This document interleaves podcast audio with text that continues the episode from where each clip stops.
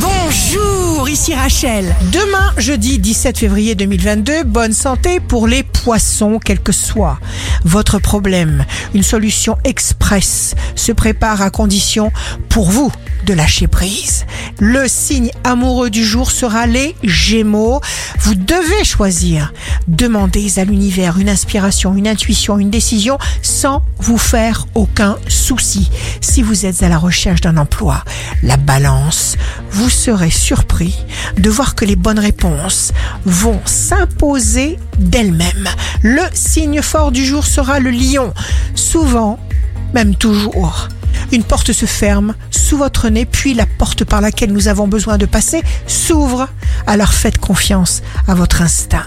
Ici Rachel, rendez-vous demain dès 6 heures dans Scoop Matin sur Radio Scoop pour notre horoscope. On se quitte avec le Love Astro de ce soir, mercredi 16 février avec la Vierge.